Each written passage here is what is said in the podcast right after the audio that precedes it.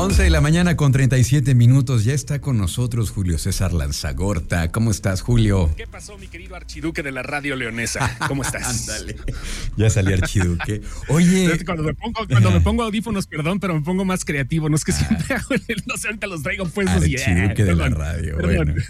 Oye, es- yo conocía, había escuchado del, del- del señor de la radio, pero no del archiduque de la radio. No, no, no. Acá es, es un título más, más pop-up, más fifi. Oye, este, pues quiero aquí públicamente reivindicar mi opinión acerca de Stranger Things. Qué buena está la cuarta temporada, qué bárbaros, No, no, qué no, soundtrack. espérate. Y sabes, apenas llevo dos capítulos de la cuarta temporada, de la primera parte. Ajá. Este, y lo que me llamó la atención fue que empecé a ver mucho de este rollo de Kate Bush y que de la música.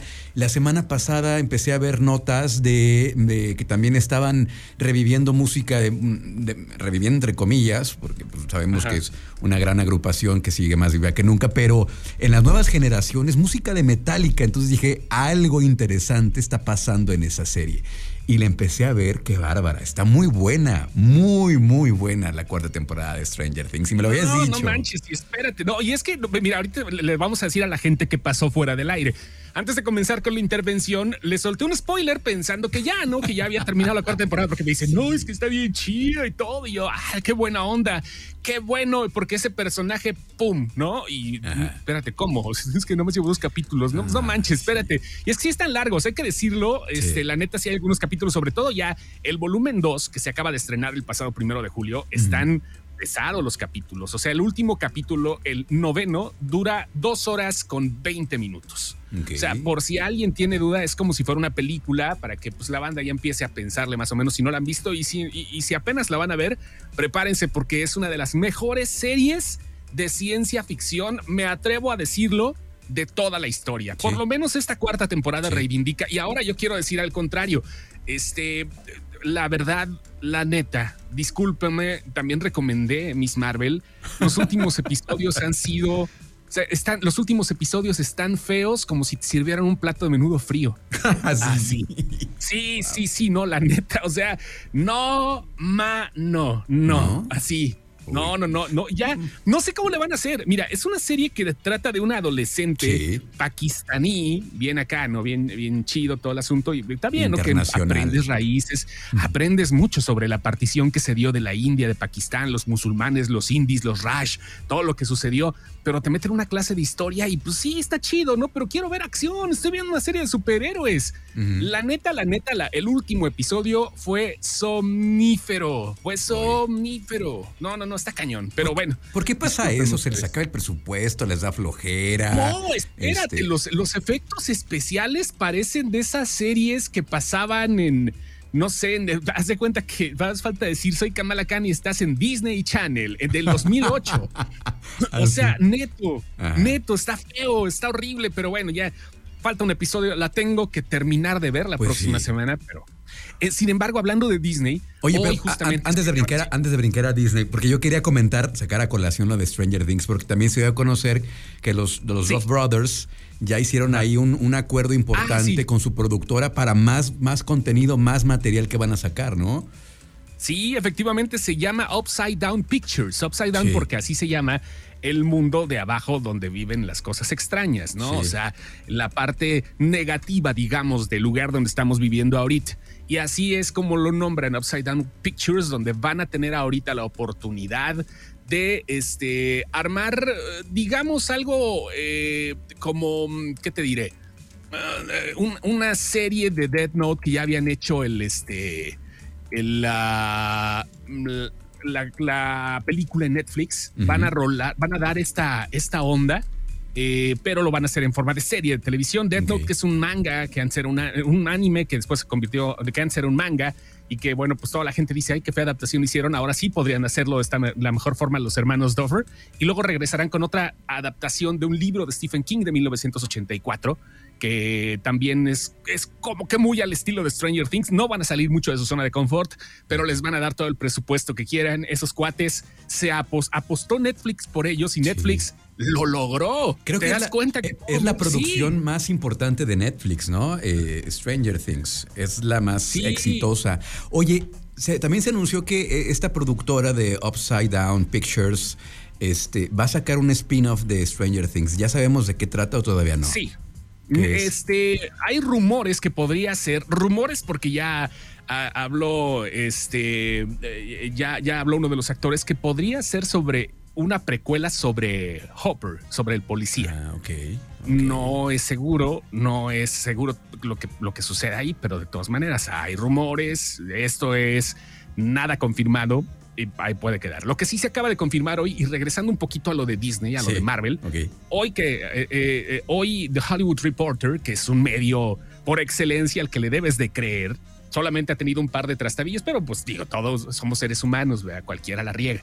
The Hollywood Reporter acaba de decir que efectivamente tanto Charlie Cox en su personaje de Daredevil como Vincent D'Onofrio en su personaje de Kingpin regresan a la serie de Echo que eh, ustedes la conocieron a la morrita por pues, ser la sobrina de, Kingpin en la serie de Hawkeye y eh, ahora van a volver. La, subtrama Echo es una chica, eh, una chica que bueno pues tiene capacidades diferentes, es no, puede escuchar, es sorda y aparte de eso, bueno, es una superheroína que de repente anda entre el bien y el mal, ya sabes, la línea gris. Y la trama de estos, de estos dos tipos va a ser porque, bueno, tanto Kingpin regresa y Daredevil eh, Charlie Cox o Matt Murdock, como se llama el abogado, va a tratar de buscar a un antiguo socio. En este caso sería Jessica Jones. Quiere decir que ya por lo menos esos tres que son parte importante de las series de Netflix que estuvieron con Marvel Studios, van a regresar a Disney en el MCU de manera oficial. Todavía lo de Jessica Jones no se confirma, pero es casi un hecho que sea la abogada la, la detective, abogado, es este tipo, ¿no? O sea, la abogada es la que va, la detective es la que va a regresar. Hasta ahorita ya es oficial. Y los fans están felices, ¿no? Sí y no. ¿Sabes por qué? Porque eh, ahorita que lo publiqué en la página, uno de los comentarios, y está bien, lo puede dar esa postura, dice, tengo fe, no tengo fe en que Marvel sepa utilizar estos dos personajes porque Kingpin decepcionó en Hawkeye. No decepcionó tanto, pero no se le vio con la furia que tenía que ser. Quizás ahora ya la puedan meter con una clasificación más arriba donde pues no haya problema, ¿verdad? Donde ya se pueda manejar mejor este asunto. Y este, hay mucha gente que se emociona porque si son personajes ya clásicos. Daredevil eh, cumplió siete años de haber salido al aire la primera temporada apenas, o sea, salió en el 2015 y pues para que veas, ¿no? Ya las cosas pueden dar quizás de manera diferente y mejor en Disney. Muy bien. Oye, hablando ahorita de las de, que le querían poner más acción y todo esto, esta intención, también estaba leyendo que por ahí en, Disney Plus ya también te, puedes mm, eh, manejar como las restricciones de edad, ¿no? También en la plataforma. ¿Es nuevo? ya están estas series, ya está aquí en, México, bueno, en Latinoamérica sí. Ya puedes manejarlo y esto acaba de surgir justamente hace unos hace unos días ya, sabes qué, soy mayor de edad y ya ves la, ya te puedes eh, sabrosear las series de Netflix que estaban, que, pertenecían a, Marvel Television, una, eh, un subsidio que ya no existe, ya además es Marvel Cinematic Universe, y que, bueno, produjeron eh, para ser vistas por Netflix. Y ahora, bueno, pues los de Disney dijeron, ¿sabes qué, papi Netflix? Lo siento mucho, pero estos son nuestros personajes. Terminó el contrato y ahora sí ya están perfectamente bien eh, eh, manifestados en Disney Plus, con todo y la sangre y las tripas, todo lo que se vio en Netflix. Eso es lo que le faltaba, lo que le faltaba a Disney Plus, ¿no? Y que como tenerse candadito para entonces ahora sí, digamos, soltarse la trenza y ahora sí que venga la, destrucción. Y a, ver qué hacen con lo de Star Plus, ¿no? Porque pues Star Plus también tienen algo así, pero vaya, a ver qué tal. Muy bien. Tienes información de última hora. Así es, información última hora. Acaban de proponer una reportera, una crítica de cine bien establecida en la industria y en Estados Unidos, llamada eh, Lizzie. Um, espérame, aquí tengo el nombre bien. Perdón que no me lo sepa, si la he leído, pero luego se me olvidan los nombres. Soy pésimo para eso. Lisette Lanusa Science, que es editora de contenido en Comic Book Resources, acaba de proponer ahorita mismo a Elliot Page, antes conocida como Ellen Page para Barry Allen en caso de que alguna vez fuera necesaria. Lanzar un nuevo Flash ahora con Elliot Page, quien ya conocíamos anteriormente como Ellen. Eh, es interesante. No, fíjate, no es, no, es una idea extraña, sin, sin hacer algún tipo de alusión, pero podría funcionar, no sé, nada más que no sé si el mundo esté preparado para esto. Realmente no tengo idea qué vaya a pasar. Nada más acaba de salir este tweet, lo acabo de leer y es todo, bandita. No voy a decir más. Noticias lamentables para el mundo de los otakus eh, y lo digo también sin aludir, sin hacer algún tipo de, comentario de otaku, lo digo de cariño, así como si a mí me dice ñoño, yo, ah, gracias, ¿no? O nerd, no pasa nada. Se murió el mangaka Kazuki eh, Takahashi, que es el creador de Yu-Gi-Oh! Yu-Gi-Oh! Una, un manga que se convirtió en serie, que se convirtió en juego de cartas y que para toda la banda que conoce de cultura japonesa, yo no me considero experto, ahí sí para que vean la riego, pero conozco y reconozco la importancia de este tipo. Lamentablemente, eh, pues eh, murió, eh, al parecer fue atacado por un animal marino.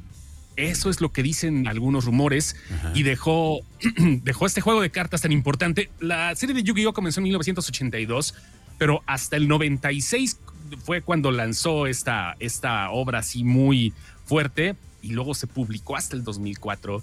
Nació el juego de cartas, que es uno de los más grandiosos para todos los que les encanta andar haciendo eso en las convenciones de cómics y demás. Sí. Pues se fue Kazuki Takahashi. Hay que darle mención a este tipo que, pues sí, quieras o no, también es parte de la cultura pop y muy fuerte. Claro, sí, sí, hablamos de un referente entonces, alguien muy importante quien no conoce a Yu-Gi-Oh! Ya, ahí sí a las, a las cartas nunca le he sabido, pero, pero sé que a mucha gente. No, no, no, yo tampoco, yo tampoco, pero sí, por supuesto que hay mucha gente y es un, es un bonito vicio. ¿eh? O sea, la neta, o sea, si los coleccionistas y los que se van a torneos y todo, pues ahorita deben de estar de cierta forma desesperanzados, pero ahí está, es una nota que se tiene que dar. Eh, y bueno, pues yéndonos un poquito nada más a, a videojuegos bueno, pues la sensación en que se convirtió eh, el juego de Fall Guys, ahora que se volvió free to play, está cañón, ¿eh? está cañón. Alcanzó los 50 millones de jugadores en su segunda semana como free to play. O sea, estamos hablando que es fácil, fácil, fácil, la mitad, un poquito menos de la mitad del territorio mexicano jugando eh, Fall Guys a nivel mundial. Sí, sí, sí y pues le agradecieron a todos los jugadores por el apoyo en las diferentes plataformas, que ya está todo. Y bueno, pues vamos a ver qué onda, porque de este juego va a llegar. ¿Sabes cuáles son los skins en los videojuegos? Para explicarlo, igual. ¿Puedo, eh, explicarlo? Sí, explícalo, por favor. Un skin es un trajecito estético para que se lo pongas a tu muñequito. Es el negocio verdadero de los videojuegos, que vendas cosas que tú puedas personalizar a tu, a, tu muñequito, a tu personaje. Y también las armas que puedes comprar, ¿no? De pronto escenarios. un mapita, que una cantimplora. Es un negocio millonario por parte de los, de los creadores. Y este, por eso mismo hacen juegos de, para jugar de forma gratuita, porque saben que el verdadero negocio está en la tiendita. Ni tan gratuita entonces. Sí, no, no, cuando te le quedabas viendo a alguien que vestía a, las Barbies, ¿te acuerdas cuando en la primaria vestían a las Barbies con sus papelitos acá? bueno, es lo que hacen ahorita las compañías de videojuegos y sí, es el gran negocio. La próxima semana, el 9 de junio, no, ¿cuál próxima semana? Pasado mañana llega un skin basada en el Chapulín Colorado. Por si alguien gusta, no contaban con mi astucia. Ahí llega el Chapulín Colorado, odiado por muchos y eh, pues abrazado por otros cuantos. Este personaje de Chespirito llega a Fall Guys, que no es la primera vez que un personaje de Chespirito pisa los videojuegos. Ya hubo un Chavo Kart o algo así, no me acuerdo cómo se llamaba esa onda. Y efectivamente vamos a ver cada vez más personajes porque pues ya se habrá muerto don Roberto Gómez Bolaños, pero pues la herencia ahí queda, ¿no? Hay que buscar la papa. Esa sí no la veían venir, ¿eh? Esa sí no la veían venir nadie. No, no, no, pues ahí está, para que vean qué onda. Este, se da el caso de que pues ahora llegarán muchos proyectos para que vayan preparándose, sobre todo en videojuegos, con las, las cosas que veíamos de chavitos del Chavo del 8 y demás. Ahí por si alguien gusta. Y también nada más nota rápida, God of War Ragnarok ya se anuncia su fecha de estreno, uno de los juegos más esperados por todos los poseedores de PlayStation. Llegará el próximo mes de noviembre eh, a, la, a, la, consola. Va a llegar con ediciones especiales, carísimas, por cierto. El 9 de noviembre es cuando estaremos viéndolo. Y acaba de. Me llamó la atención lo que dijo uno de los que escribieron el guion. Eh, es una persona de la comunidad LGBT que escribió el guion y dijo que hizo todo lo posible para que Kratos, el personaje, que es un machote, hablara sobre besos entre eh, dos personas del mismo sexo en el videojuego. Este, si tomamos en cuenta, muchos van a decir hay que progre, pero no, esto hacían esto hacían los griegos y los romanos, pero demasiado. Lo veían tan normal y luego las cosas cambiaron. Pero bueno, ese fue mi comentario. Muy bien. Pues con eso nos quedamos entonces. Julio, ¿cómo te seguimos en redes, por favor? sin excepción. Hoy te voy a hacer un live. Me voy a meter al cine a ver Thor ahorita en un ratito más. Ah, es cierto, nos cuentas cómo. Sí, vamos a ver Thor. Sí, ya la próxima semana contamos. Ayer iba a ir, pero la neta me dio flojera porque la tarde como que se atasca y ahorita dije, me voy a hacer mi, mi veranito. Sí, ya nos dijiste. La clave es la matiné para disfrutar. Sí, claro, y ahorita te quitas de problemas y todo. Ok. Gracias, Julio. Un abrazo. Abrazo grande también. Bye. Vamos a una pausa y seguimos con más aquí en Drion Live.